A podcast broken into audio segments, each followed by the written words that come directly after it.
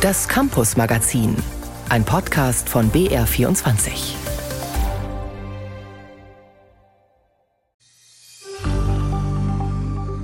Kurz vor Schulschluss bekommen die Eltern einer Ganztagsklasse Bescheid, ab Herbst gibt's keine Nachmittagsbetreuung mehr. Wie bitte? Wir waren natürlich fassungslos und bestürzt, weil wir natürlich keinerlei Möglichkeit haben, hier eine vernünftige Betreuung dann zu organisieren. Entweder wir haben hier 20 marodierende Schlüsselkinder durchs Viertel oder wir verlieren halt teilweise unsere Jobs.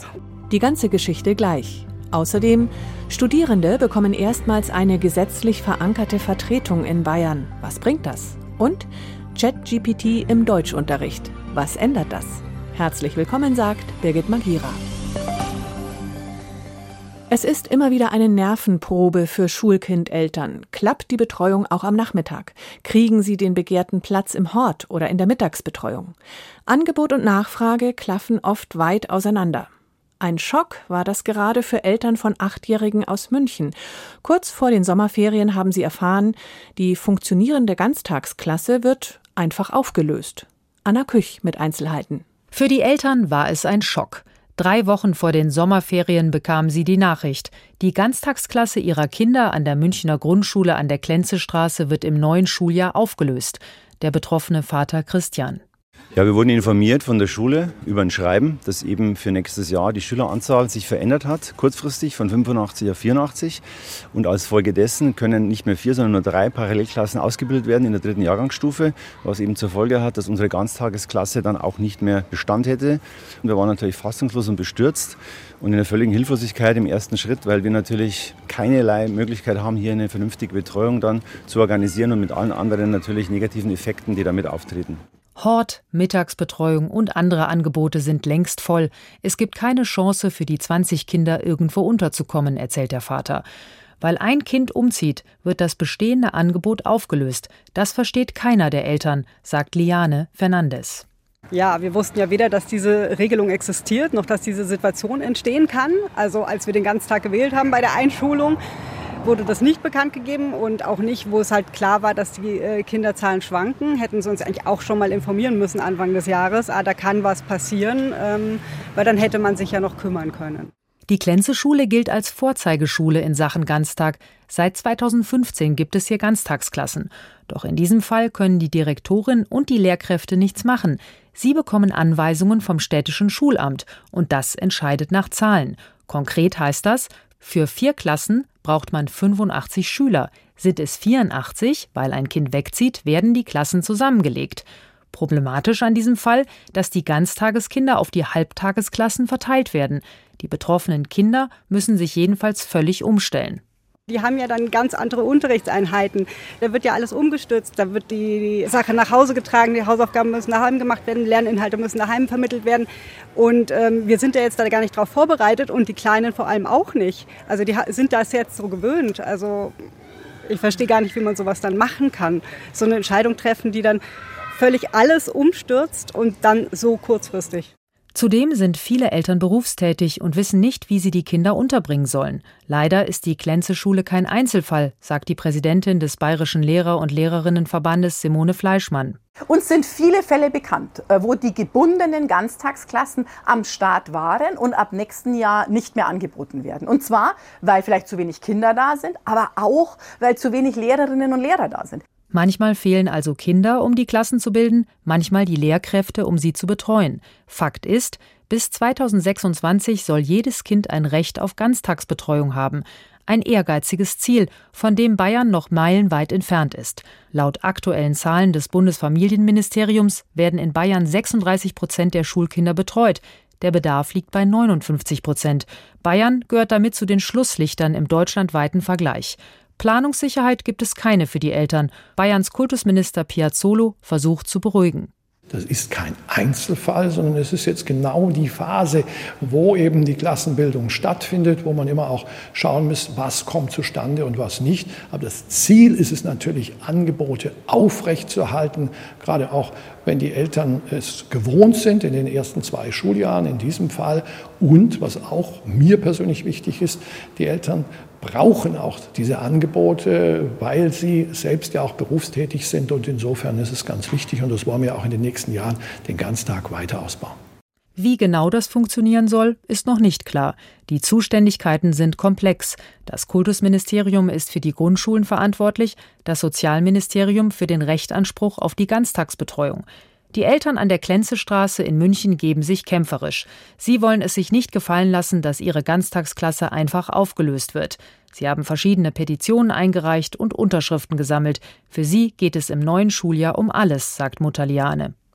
Entweder wir haben hier 20 marodierende Schlüsselkinder durchs Viertel oder äh, wir verlieren halt teilweise unsere Jobs.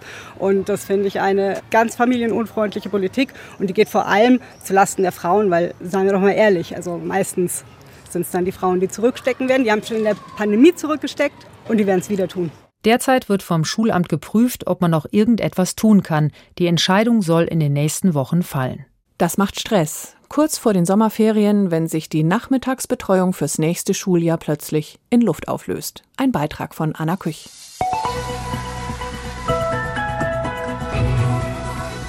Gut 400.000 Menschen sind in Bayern zurzeit für ein Studium eingeschrieben, an mehr als 40 Unis und anderen Hochschulen.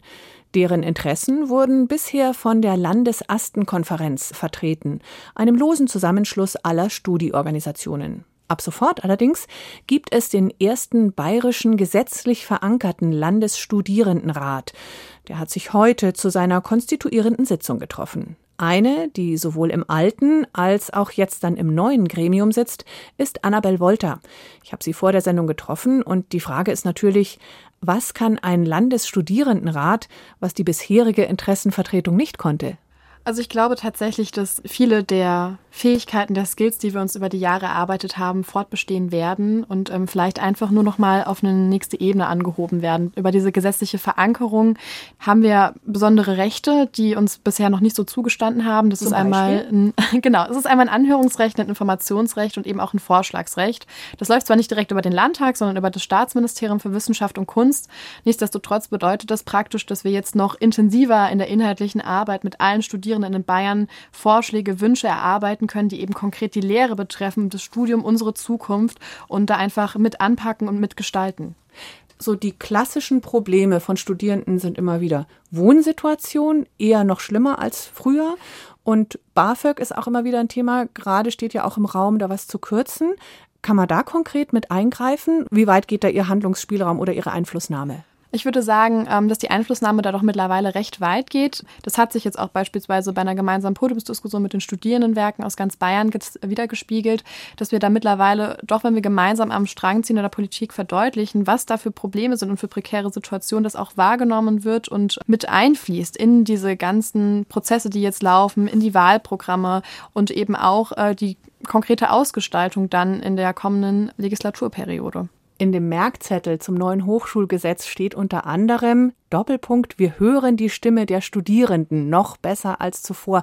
Fühlen Sie sich gehört? ich glaube schon, dass wir uns viel mehr gehört fühlen, als wir es bisher getan haben. Dass wir nicht mehr uns damit rumschlagen müssen, überhaupt wahrgenommen zu werden, sondern dass wir wirklich inhaltliche Forderungen stellen können. Trotzdem, aus mehreren Ecken kam und kommt ja auch die Frage, braucht es das wirklich, so einen Landesstudierendenrat? Also ich sag mal so, auch Sie können ja jetzt keinen billigen Wohnraum aus dem Boden stampfen. Auch Sie können nicht einfach beschließen, wir erhöhen jetzt das BAföG. Trotzdem ist es enorm wichtig, dass eben nicht nur die Studierenden an den lokalen Hochschulen gehört werden. Und das ist ein ganz starkes Vertrauen in die studentische Selbstverwaltung von uns. Und dass es gesetzlich verankert wird, ja, das braucht es mehr als nur je zuvor. Und jetzt geht es wirklich um die inhaltliche Arbeit, sich dem anzunehmen und zu schauen, ja, was gibt es denn eigentlich für Themen, wo wir uns einfach dahinter klemmen auf der Landesebene als VertreterInnen nach außen. Gremienarbeit, gerade auch auf der Ebene, braucht viel, viel Zeit. Nebenbei studieren Sie noch? Psychologie, ja. BWL, gerade ist Prüfungszeitraum. Haut das alles irgendwie hin? Also natürlich ist es in der Zeit, in der man in der Gremiumarbeit ist, ähm, schon ein wenig so, dass man das Studium priorisiert und eben auch die Gremiumarbeit und dann mal Treffen mit Freunden hinten runterfallen. Aber dafür entstehen dann halt aus der Arbeit selbst äh, doch wertvolle Freundschaften und interessante Austausche. Annabel Wolter ist eine der drei Sprecher, Sprecherinnen im ersten Bayerischen Landesstudierendenrat, der heute seine konstituierende Sitzung hatte. Viel Erfolg für Ihre Arbeit und danke fürs Gespräch. Sehr gerne, vielen Dank.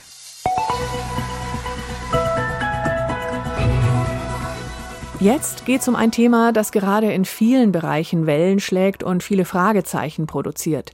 Künstliche Intelligenz, konkret ChatGPT. ein Chatbot, der mit Hilfe von KI mit Menschen kommuniziert, Texte erstellt und dabei ständig mehr lernt. In der Schule könnte ChatGPT den Unterricht und Lernen ganz allgemein deutlich verändern. Annette Kolb war in einer Schulklasse. Nicht nur in der Theorie, auch in der Praxis ist ChatGPT im Unterricht schon angekommen, wie hier im Deutschunterricht der 11. Klasse am Gymnasium Bruckmühl. Die Frage, hat ein Mensch das Gedicht geschrieben oder die künstliche Intelligenz? Im Tanz der Sterne Zauber erwacht, geheimnisvoll die Magie entfacht. Verborgene Welten, sie weben im Licht, in Zauberhaften liegt ihr Gesicht. Nehmt euch ein bisschen Zeit und überlegt, welche Gedichte aus eurer Sicht von einem menschlichen Autor stammen und welche Gedichte vielleicht von einem Chatbot stammen. Natürlich begründet. Clara. Ich finde zweimal Zauber und auch so oft einfach dieses Wortfeld so mit Magie und so. Es hört sich einfach an, als hätte jemand eingetippt, ja, schreib mir mal ein Gedicht mit dem Wortfeld Magie. Genau. Und dann hat es genau diese Wörter rausgezogen. Auch wenn sie die meisten der Gedichte erkennen, die von ChatGPT generiert wurden, sind Schülerinnen und Schüler wie Clara trotzdem überrascht, was die künstliche Intelligenz so alles kann. Bisschen komisch finde ich schon. KI kann besser Gedichte schreiben, so als ich jetzt zum Beispiel. So auch mit Metaphern und alles richtig vorbildlich. Also richtig krass. Dass er dem Chatbot nicht restlos vertrauen kann, hat Sebastian gemerkt. Da haben wir versucht, bei einem Deutschprojekt ein bisschen was zu recherchieren und uns halt einfach zu machen und ChatGPT zu fragen und dann halt entsprechend auch die Quellen. Aber es hat dann leider Quellen rausgegeben, wo gar nichts mit dem Thema stand, sondern komplett was anderes. Und dass ChatGPT den persönlichen kreativen Schreibprozess nicht ersetzen kann, hat Deutschlehrerin Alexandra Eberhardt mit ihrem Kurs auch schon ausprobiert. Wir haben es genutzt im Rhetorikkurs. Also ich habe eine Liste von zwölf Redeeinleitungen schreiben lassen von der KI und die waren halt stinklangweilig, also einfach nur Standard. Und wir haben versucht, eben den Schülern zu zeigen, es braucht irgendwie einen guten Aufhänger, es braucht was Originelles, was Einzigartiges und das hat die KI halt gar nicht gemacht. Und ich denke, sie können es nutzen als Inspirationsquelle, aber es muss eben klar sein, diesen individuellen Stil, den kann man mit der KI nicht generieren. Viele Schülerinnen und Schüler nutzen ChatGPT, um sich Zusammenhänge noch einmal einfach erklären zu lassen. Angst, dass der Chatbot sie irgendwann ersetzt, hat die Deutschlehrerin nicht. Das Wesentliche ist immer noch die Beziehung zwischen Schüler und Lehrkraft und daran ändert sich nichts durch die KI. Auch mit künstlicher Intelligenz wird der Unterricht also nicht überflüssig, aber Bewertungssysteme, Schul- und Hausaufgaben werden sich ändern müssen. Wie schnell, darüber haben rund 90 Forschende und Lehrkräfte auf der Konferenz Deutsch GPT diskutiert. Es ist entscheidender, dass man das jetzt erstmal reflektiert, auch mit den Schülerinnen und Schülern reflektiert, als dass man jetzt standardmäßig die Prüfungsformen bereits umstellt und sagt, wir schreiben jetzt keine Aufsätze mehr, sondern lassen uns welche generieren und beurteilen die dann. Hausaufgaben als reine Schreibaufgaben wird es vermutlich bald nicht mehr geben. Denn viele Schülerinnen und Schüler würden sich zu Hause von ChatGPT die Arbeit abnehmen lassen. Texte zu schreiben wird also stärker im Unterricht geübt werden. Simone Fleischmann, Präsidentin des Bayerischen Lehrerinnen und Lehrerverbands, plädiert trotzdem dafür, dass Schulen sich heute schnell anpassen müssen. Alles, was in dieser Gesellschaft sich entwickelt, im technischen Bereich, aber auch im sozialen, im wirtschaftlichen Bereich, muss rein in die Schule. Deswegen muss alles, was KI bedeutet, alles, was ChatGPT und andere Möglichkeiten der Lernunterstützung bedeutet, rein in die Schule. Also wir wollen doch die Entwicklung aufnehmen. Eigentlich würden wir wahnsinnig gerne mal voraus sein und nicht den Entwicklungen hinterher. Die künstliche Intelligenz verbessert sich rasant. Den Schulen bleibt nicht viel Zeit, sich darauf einzustellen. Annette Kolb über KI im Schulunterricht. Zu hören war gerade auch Michael Rödel, Professor für Deutschdidaktik an der Ludwig-Maximilians-Universität in München. Mit ihm konnte ich vor der Sendung noch mal ausführlicher sprechen. Inwiefern kann denn künstliche Intelligenz oder Maschinenlernen die Art zu unterrichten oder auch Lernstoff abzuprüfen verändern? Haben Sie ein, zwei Beispiele? Was man von Lehrkräften hört, in den letzten Wochen einfach verändert hat, ist, dass so kleine schriftliche Hausaufgaben oft von Schülerinnen und Schülern an ChatGPT delegiert werden und wahrscheinlich in absehbarer Zeit dann auch nicht mehr so gestellt werden, wenn es da tatsächlich um kleine Schreibaufgaben geht. Es gibt aber auch Dinge, die jetzt erstmal wahrscheinlich noch keine so starken Änderungen vorrufen werden, weil es Grundkompetenzen gibt, die man weiterhin beherrschen muss. Um Was wären das für Grundkompetenzen? Konkret ist der Bereich des Schreibens und da kann man natürlich die Frage stellen, Schreiben ist eine unglaublich anstrengende Tätigkeit und für viele Kinder ja unglaublich schwer zu erlernen. Das Schreiben von Texten wäre es dann nicht möglich, wenn die KI die Texte schreibt, ähm, dass ich das Schreiben von Texten gar nicht mehr lernen muss. Genau diese Frage steht hier auch auf meinem Zettel. Können wir das den Kindern dann nicht ersparen? Das wäre jetzt erstmal naheliegend. Die Frage ist, können wir dann mit den Ergebnissen umgehen, die uns die Text-KI anbietet? Und da zeigt sich aus anderen ähnlichen Entwicklungen in der Mathematik mit dem Taschenrechner, dass wir da immer gesehen haben, um diese Ergebnisse gut verwenden zu können und überhaupt den KI-Generator gut bedienen zu können, da brauche ich schon Wissen und gewisse Kompetenzen. Das heißt, ich muss einschätzen können, ob der Text, den ich da bekomme, ob der gut genug ist für das, wofür ich ihn brauche. Also da müssen die Schüler und Schülerinnen kompetent gemacht werden im Umgang mit dem Chatbot. Das bedeutet aber, dass noch vorher auch die Lehrer und Lehrerinnen kritisch kompetent mit dem Chatbot umgehen können. Und da kommen Sie ins Spiel. Sie bilden ja die Lehrerinnen und Lehrer aus. Ja, es geht da tatsächlich im Kern darum, Textqualität beurteilen zu können und erkennen zu können. Und das müssen Lehrkräfte können und das müssen dann Schülerinnen und Schüler können. Und das lernt man durch Schreiben eigener Texte und durchs Reflektieren darüber, was einen guten Text ausmacht. Und da kann man natürlich immer wieder im Vergleich von eigenen Texten, von dem, was die KI für Rückmeldungen gibt, tatsächlich daran lernen und die Texte, die die KI einem generiert, beurteilen und verbessern zu können. Das heißt aber, habe ich Sie richtig verstanden, da sind wir wieder am Anfang, um mit dem Chatbot gut und kritisch umgehen zu können, muss ich selber Texte gut formulieren können und selber schreiben können, oder? Zumindest ein Wissen über Textqualität erwerben und um dieses Wissen über Textqualität zu erwerben, muss ich auch aktiv Texte produzieren. Und trotzdem sind ja schon Bedenken laut geworden, dass unsere Kinder und Jugendlichen ich sag's mal simpel, total verblöden, weil schon in den letzten Jahren konnte man einfach das Handy fragen nach Fakten, Wikipedia, Google und so weiter. Jetzt kann sogar ein Chatbot die Texte für mich übernehmen. Ist dieser kulturpessimistische Ansatz berechtigt? Werden die alle doof und können nichts mehr am Ende der Schule? Das gilt es zu vermeiden. Das, was ChatGPT mir anbietet, ist ja inhaltlich oft nicht richtig. Also ich muss eine Kompetenz besitzen, das inhaltlich beurteilen zu können. Also es wird nicht ausreichen, zu allen Dingen den Chat zu befragen. Also das wäre gerade auch gefährlich und da ist jetzt auch der Deutschunterricht intensiv gefragt, reflektierend äh, damit umzugehen, was ein Chatbot mir an Antworten liefert. Also mhm. gerade mhm. Quellennachweise, das ist dann etwas, was zunehmend wichtig wird. Aber wenn zum Beispiel der Chatbot jetzt die Hausaufgaben schon übernehmen kann, wie kann ich als Lehrerin, als Lehrer damit umgehen? Was ändert sich dadurch in der Lehrerausbildung vielleicht auch? Also das Schreiben lernen, das ist dann sicher etwas, was man nicht in die Hausaufgabe verlagern sollte, sondern mit den Schülerinnen und Schülern sollte man im Unterricht schreiben lernen. Die Übungsaufsätze, die man früher im Unterricht, im Deutschunterricht als Hausaufgabe erteilt hatte, die sollte man jetzt eigentlich im Unterricht schreiben lassen, in der Schule schreiben lassen. Da ist der didaktische Effekt auch viel höher und positiver. KI wird demnächst in der Lage sein, menschliche Radiomoderatorinnen womöglich zu ersetzen. Wird das bei Lehrern auch der Fall sein? Wir haben ja Lehrermangel. Das ist, glaube ich, so wie sich das in den letzten 10, 15 Jahren in der Forschung erwiesen hat, wo auch immer deutlich wird, dass Lehren an der Schule mit dem Aufbau einer Beziehung zu tun hat, in vielen Kontexten, in vielen Unterrichtskontexten unwahrscheinlich. In manchen Kontexten äh, lässt sich das vorstellen, aber ich glaube generell, wenn es um das geht, welchen Wert wir Bildung beimessen und was Bildung erreichen soll, dann ist es im Augenblick nicht vorstellbar. Professor Michael Rödel war das, der künftigen Deutschlehrern und Deutschlehrerinnen das Unterrichten beibringt an der Ludwig-Maximilians-Universität in München. Vielen Dank fürs Gespräch. Ja, gerne, danke.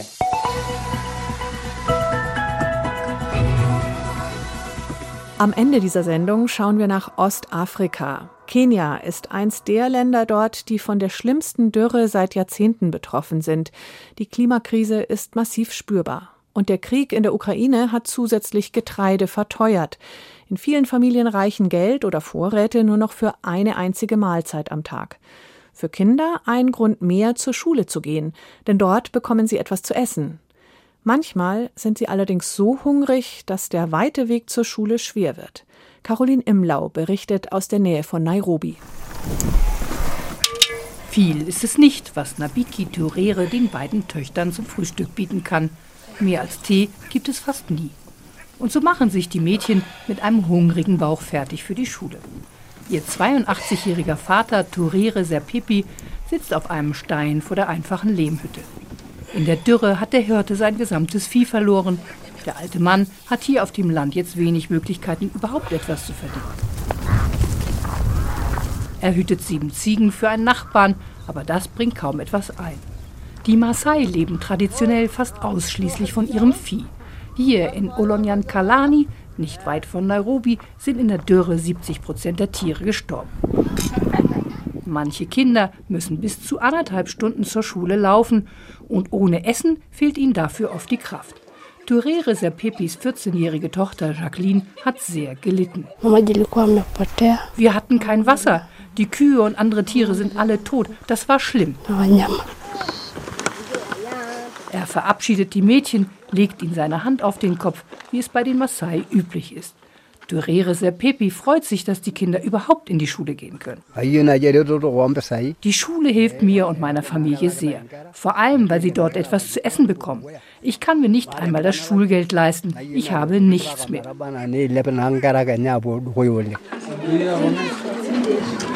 Beim Schulgeld wird ein Auge zugedrückt. Die Lehrer wissen, dass die Familie nichts hat.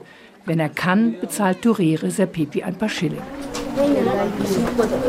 Für die Schwestern Jacqueline und Florence ist heute ein guter Tag, denn heute gibt es tatsächlich eine Mahlzeit. Schulleiter Edward Polay klagt, viel zu häufig kann er den Kindern das nicht bieten. Wenn Lehrer in die Schule kommen und es ist auch nur einer der Schüler wegen des Hungers nicht da, das betrifft uns alle. Wir sind doch da, um sie zu unterrichten. Und wenn sie nicht zur Schule kommen, geht uns das sehr nahe. Das Essen bringt die Kinder in die Schule. Letztes Jahr gab es über drei Monate nichts und die Kinder kamen nicht.